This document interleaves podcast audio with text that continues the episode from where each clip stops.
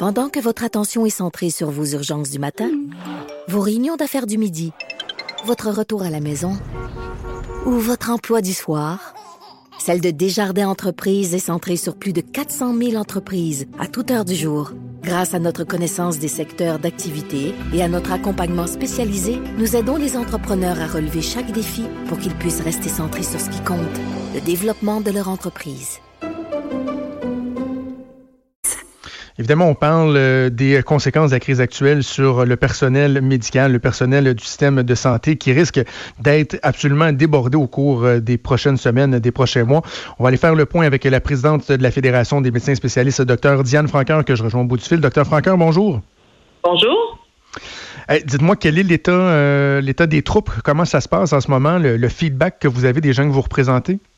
Écoutez, pour l'instant, tout se passe vraiment bien. Euh, les choses vont très vite. On prend des décisions exécutives euh, plusieurs fois par jour. On est en lien très étroit avec le ministère, le collège, les omnis, euh, les pharmaciens. Tout le monde est autour de la table deux fois par jour, le matin et en fin de journée pour qu'on fasse le point. Le matin, on donne du travail à tout le monde pour organiser le réseau. L'après-midi, on fait le point sur les, les problèmes qu'on a rencontrés.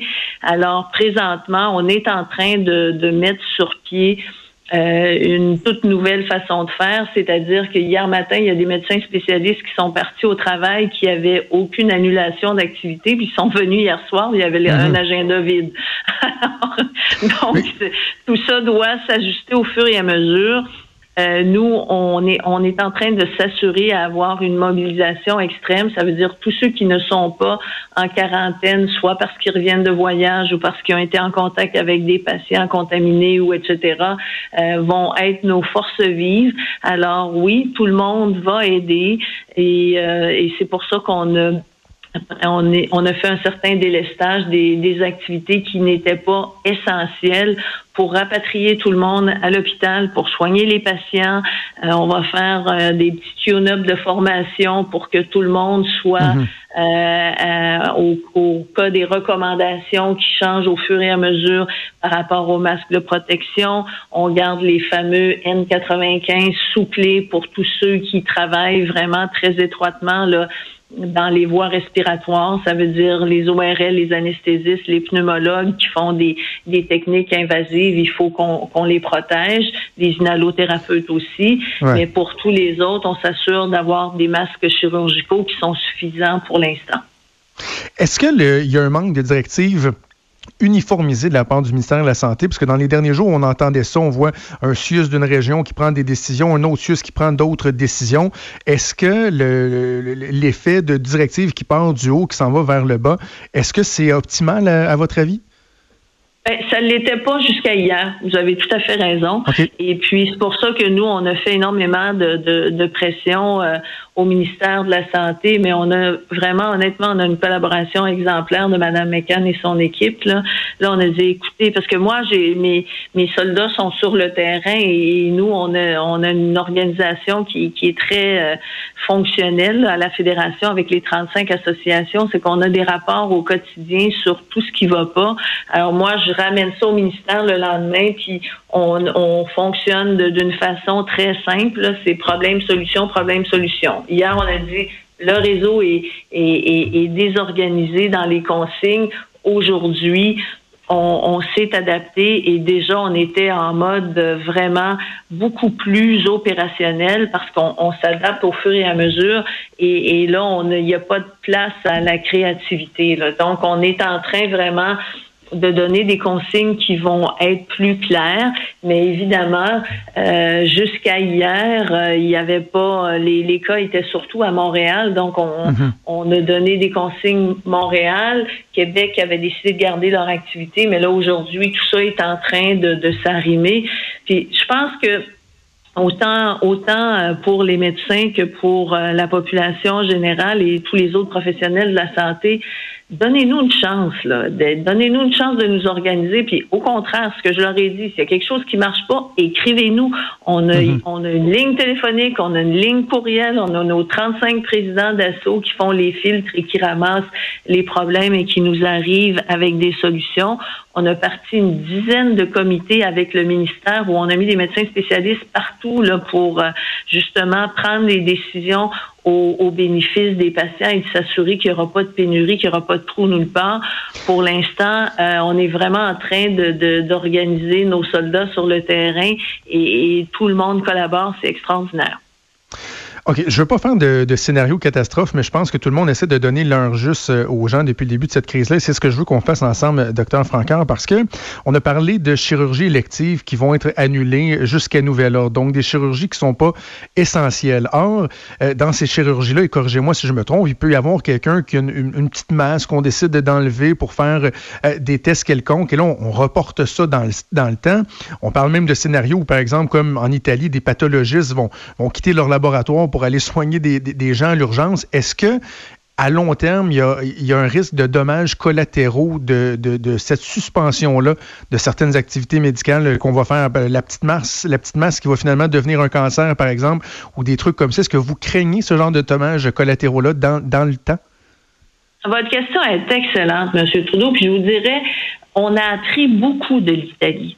Il y a des gens au ministère là, qui sont en lien avec euh, les autorités italiennes parce que les Italiens ont été vraiment extraordinaires et ils ont ouvert tous leurs secrets et, ils ont exposé toutes leurs boulettes. Là. Alors, tout ce qu'ils n'ont pas bien fait, ils l'ont ils l'ont ils l'ont communiqué à toute la communauté médicale. Alors, on le sait qu'il faut pas faire ça.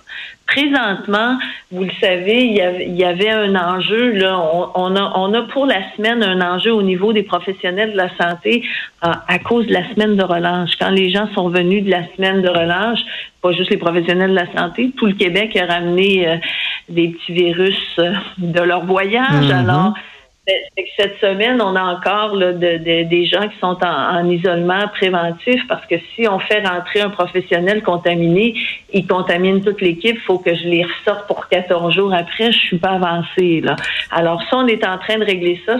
alors c'est pour ça qu'on a, on a réduit la cadence au niveau euh, des chirurgies électives pour cette semaine parce qu'il y avait il manquait de personnel, on était en retard aussi sur la livraison des masques et tout ça parce que tous les pays euh, gardent leur leur stock puis veulent pas le partager, tout ça est en train de se régler. On fait le point, mais on sait très bien que ça a été un des problèmes au niveau de l'Italie. C'est pour ça que, par exemple, moi, j'ai ouvert euh, à gogo, entre guillemets, là, tout ce qui est, tout ce que les médecins peuvent faire au téléphone, en, en visioconférence. On a déjà commencé à déployer la plateforme hier et, et, et on, on veut toutes les, toutes les suivis chroniques euh, qui vont laisser les patients à la maison. Euh, c'est déjà tout organisé, c'est parti. Maintenant, dans les, les cas qu'on va continuer à faire, il y a évidemment euh, toutes les urgences parce que les, les, virus n'arrêtent pas les césariennes ni les appendicites. Euh, par contre, comme les gens sont confinés à la maison, on devrait avoir moins de traumas. Alors, on devrait avoir moins d'accidents de tout, on devrait avoir moins de jambes cassées, etc. Maintenant, la catégorie euh, pour lesquels on va reprendre un leadership la, la, semaine prochaine quand on va avoir vraiment déployer tous nos plans de match. Ça va être ce qu'on appelle les semi-urgents. C'est tout ce qui est en lien avec la cancérologie ou l'inquiétude. Alors, je m'explique. Par exemple, une mammographie de dépistage, c'est important, mais si vous avez pas de douleur, pas de bosse, pas rien, que si vous faites juste votre dépistage aux deux ans comme c'est prescrit, on peut se permettre d'attendre trois mois. Si vous avez une bosse, vous pouvez pas attendre trois mois. On va trouver une façon de voir les gens. Si vous êtes un patient qui attend une chirurgie pour un cancer, on peut se permettre d'attendre quelques semaines, mais on n'attendra pas trois mois. Alors, c'est le, dans l'organisation des soins, on prend tout ça en, considération, mais pour répondre rapidement à votre question, oui, on a appris beaucoup de l'Italie, on ne fera pas les mêmes erreurs. Je vous écoute, docteur Franquin, puis je me pose la question, est-ce que vous, euh, je comprends qu'on est dans l'immédiat, mais quand même, euh, éventuellement, il faudra penser au futur. Est-ce que vous pensez que dans ces pratiques-là qu'on met, les pratiques à gogo euh, dont vous parlez, est-ce que ça pourrait venir, en quelque sorte, changer notre façon de, faire de la médecine? Est-ce qu'il y a des, éléments qu'on pourra garder pour le futur par rapport à la télémédecine? Est-ce que vous pensez que ça, ça va pas venir changer nos, nos façons usuelles?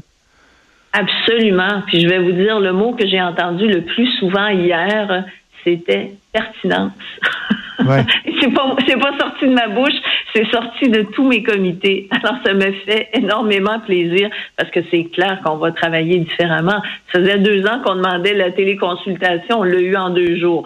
Alors euh, on, on, est changé de vitesse. Là. Après ça, évidemment, là on, on est en période là, de, de, de, de, situation exceptionnelle, donc évidemment euh, tout n'est pas attaché, etc. Puis mm-hmm. euh, on va on, on va quand on va retomber sur nos pieds, on va ficeler ça comme il faut, mais euh, évidemment qu'on va fonctionner différemment. Euh, on parlait ce matin de délester 20% des examens en radiologie parce qu'ils ne sont pas pertinents. Mhm. Euh, là, on est en mode opérationnel, ça va arriver. Alors, ces bonnes habitudes-là vont continuer après. Là. Alors, il y aura, y aura pas juste du mauvais dans, dans la crise, mais là, pour l'instant, notre objectif numéro un, c'est de soigner les patients, d'encourager de, les mesures que M. Legault euh, met sur pied à tous les jours et surtout de, de protéger les professionnels de la santé pour s'assurer qu'on va avoir notre force vive qui va être au rendez-vous quand vous allez être malade. D'ailleurs, à cet effet, aujourd'hui, on est en train de mettre sur pied dans toutes les installations du Québec des cliniques pour soigner les, les, professionnels de la santé qui seront mhm. malades, euh, pour pas qu'ils aillent prendre les, euh, les rendez-vous de monsieur, madame, tout le monde, là, qui les précieux rendez-vous euh, dans les, les, cliniques de première ligne à l'hôpital, comme j'ai des gens que je peux réaffecter, on va s'occuper de notre monde. Là. Je suis curieux également de vous entendre sur votre propre spécialité. Vous êtes gynécologue, obstétricienne gynécologue de formation, tout comme ma conjointe. On en a déjà discuté ensemble. Euh, il y a euh, les femmes enceintes qui se posent beaucoup de questions hein, sur euh, le risque que ça représente pour elles, sur les questions relatives au retrait préventif. Qu'est-ce qu'on peut dire sur ces situations-là particulières? Ben, écoutez, c'est sûr que le, le, virus n'arrêtera pas les accouchements. Hein, puis nous, on entre dans notre période la plus occupée de l'année. Mars, avril, mai, c'est les gros mois de naissance au Québec depuis toujours. Donc, les, les obstétriciens gynécologues vont être occupés juste à faire des, des accouchements euh, comme d'habitude. Maintenant, par rapport à l'inquiétude pour les femmes enceintes, ça, on a vraiment validé avec la santé publique. C'est un drôle de, de virus, le, le COVID-19 le, comparé, quand on avait le H1N1 le SRAS, on était extrêmement inquiet parce que les femmes enceintes et les enfants étaient très touchés. Avec le COVID-19, ils ne sont pas ni les mamans ni les ni les petits. Alors c'est sûr qu'il faut quand même euh, les soigner parce que ça n'empêche pas euh, qu'elles peuvent développer une, une, infection des voies respiratoires et une pneumonie, mais au niveau de la mortalité, on est beaucoup moins inquiet. Mais il faut quand même être prudent par rapport à tous les professionnels de la santé qui, qui sont enceintes, les recommandations qu'on a fait, c'est on fait pas exprès pour les envoyer au front. Donc, euh, ces professionnels-là, que ce soit euh, médecins ou euh, infirmières, etc., elles peuvent faire autre chose que de soigner les gens qui sont soit contagieux ou suspects de d'être positifs qui, qui soignent les autres. Et puis, je pense qu'à un moment donné, en tant qu'équipe, on doit protéger, on doit se protéger et s'aider les uns les autres. Si on est rendu qu'on n'a plus de respect pour les femmes enceintes, là, où est-ce qu'on s'en va comme société? Même chose avec les 70 ans et plus, même chose avec les immunosupprimés. Et nous, on est là pour que dans les petites équipes, où il y aurait des, des, des, trous dans les couvertures de garde parce que, euh, mettons, je vous, je vous, présente un scénario catastrophe, il y a une équipe de cinq, j'en ai un de 70 ans, l'autre est immunosupprimé, puis l'autre est enceinte, ben on va lui donner un coup de main avec des gens d'un autre établissement. On va continuer de suivre la situation de près et euh, évidemment, euh, comme le, entre autres le premier Slego l'a dit euh, à de nombreuses reprises, on pense à tout le personnel du, de notre système de santé, que ce soit les médecins, les infirmières, infirmiers, les préposés qui font un travail essentiel et un, un travail tellement, tellement important. On va espérer que tout se passe bien au cours des prochaines semaines, des prochains mois. Docteur Diane Francaire, présidente de la Fédération des médecins spécialistes du Québec, merci beaucoup d'avoir pris le temps dans un, un quotidien fort chargé. Ben oui, allez-y, allez-y, allez-y. Aidez-nous à garder nos petits. Parce que c'est sûr que même si on a mis des garderies dans, ouvertes pour s'occuper des enfants, les, le personnel souvent est, inquiet de, de, que les enfants soient malades parce qu'on sait que quand ils sont beaucoup, il y a toujours plus de risques d'attraper juste la gastro, etc. Là, des, des petits virus euh, du quotidien pour les, les parents de jeunes enfants. Alors, si dans voisins, voisines, vous pouvez donner un petit coup de main pour euh, prendre les enfants une journée quand quelqu'un s'en va travailler, ça aiderait ben beaucoup, beaucoup. Euh, ben, tiens, vous, vous m'ouvrez la porte sur euh, la façon dont les gens doivent se gouverner. Euh, il y a des gens qui pensent que parce qu'il y a quelqu'un qui travaille dans le milieu de la santé, il va automatiquement, immanquablement, indéniablement revenir un moment donné à la maison avec le, COVID-19. C'est quoi les, directives, les indications qu'on donne au personnel médical qui se retrouve dans le système de la santé à la fin d'une journée? C'est quoi? On prend une douche en arrivant? On s'isole dans, dans le sous-sol? C'est quoi les recommandations? Il y a des, euh, il y a des précautions là, qui, euh, qui sont claires. Euh, l'idéal, c'est de justement de mettre des, des, des habits verts ou bleus ou peu importe la couleur selon l'établissement on arrive à l'hôpital, on, on, change, on, et puis il y a des douches partout, puis c'est, pas une mauvaise idée. Vous savez, l'eau et le savon, là, c'est notre, notre meilleure arme contre euh, le virus, mais c'est surtout de se laver les mains, se laver les mains, se laver les mains. On a mis de la crème à main partout parce qu'on a tous l'air des crocodiles, et ben puis de, de euh, de, de, prendre les précautions respiratoires, pas toucher les yeux ou la bouche, euh, tousser dans le coude, euh, pas donner la main. Je pense que ça devient pas mal uniformisé. Mais c'est pour ça aussi, je vous dirais que j'ai j'ai offert à M. Legault, quand je l'ai rencontré dimanche, de, de, de nous aider à développer des cliniques dans chacun des hôpitaux pour rassurer nos professionnels de la santé quand ils sont malades, euh, pour être sûr qu'ils soient vus rapidement, qu'ils aillent se reposer, qu'on fasse les suivis, euh, qu'on les aide à, prendre soin de leur santé, puis qu'ils reviennent parce qu'on a pour un petit bout là. Ben, merci d'avoir pris le temps, docteur Diane Franqueur, présidente de la Fédération des médecins spécialistes. Je vous en prie, bonne journée. Merci, au revoir. Vous écoutez Franchement dit avec Jonathan Trudeau et Maude Boutet. Alors, il y a le ministre des Finances, Éric Girard, qui est en train euh, d'annoncer des nouvelles mesures. Ça concerne euh, le rapport d'impôt monde.